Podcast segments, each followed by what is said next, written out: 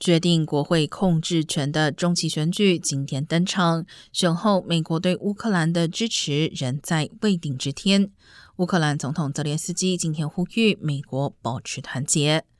总统拜登是军援和金援乌克兰抵抗莫斯科侵略的重要盟友。拜登呼吁选民支持民主党的参众议员候选人。如果输掉两院控制权，拜登将成为跛鸭。美国能否继续坚定支持基辅，也出现疑问。